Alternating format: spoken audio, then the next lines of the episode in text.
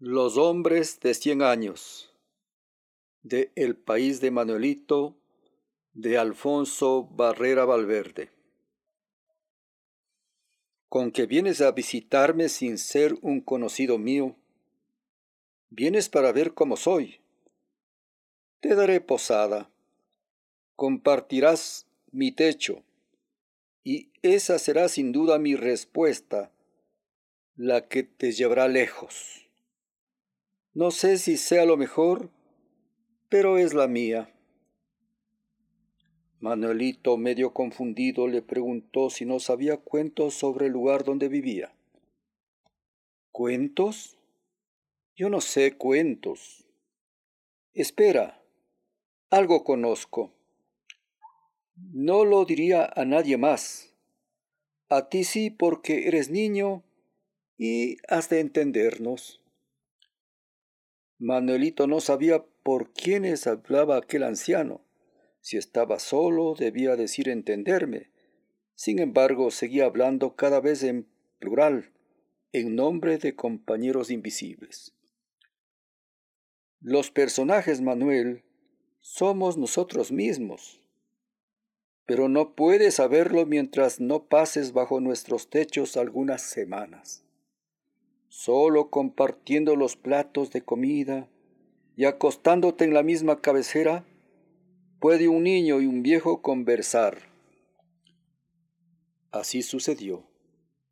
Después de varias noches, cuando Cotopax y Manuelito ya habían olvidado que debían continuar su viaje, el patriarca, sentándose entre los dos, habló para ser escuchado por el niñito. En este valle de los Andes, no muy grande ni muy pequeño, vivimos los hombres de cien años. Bueno, muchos son de mayor edad y otros, los hijos, tienen sesenta, setenta y ochenta años. Son los jóvenes del lugar. El valle es como todos los del país, con agua del arroyuelo se le llama río, banquillos de trabajo, camas y hamacas para descansar.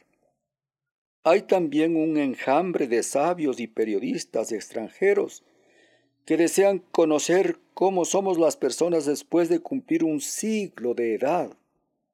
Claro, sus preguntas nos sorprenden, pues bien sabemos que somos como los otros, un poco más arrugados, eso sí, tenemos ganas de trabajar y trabajamos. Hombres y mujeres necesitamos amar y amamos. Los periodistas nos dicen, ¿es que duráis por el agua que bebéis? Contestamos que sí, puede ser el agua. ¿No será más bien el aire? Sí, puede ser el aire. ¿No será cosa de los alimentos?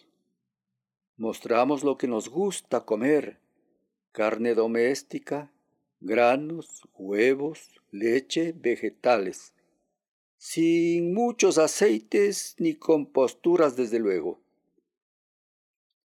¿Qué tenéis? ¿De qué estáis hechos para durar tanto? Conocemos bien de qué estamos hechos, pero sabemos que las respuestas no serían totalmente comprendidas. A veces, decir una verdad equivale a mentir, si todavía mayor verdad es el silencio. Manuelito, mientras escuchaba, se adormecía, se soñaba a sí mismo. Llegaba por ese valle tendido sobre las espigas de cebada, llevado por un suave y abrigado viento. Los hombres de cien años, sus mujeres todos ellos con unos ojos luminosos y pequeños, muy hundidos, le daban la bienvenida, y unas manos se posaban en sus párpados, cerrándolos.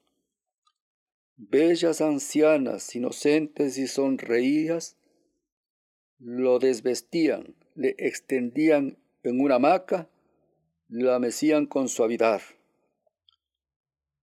Nuestro material es la paz, le decían los susurros, es un material contagioso.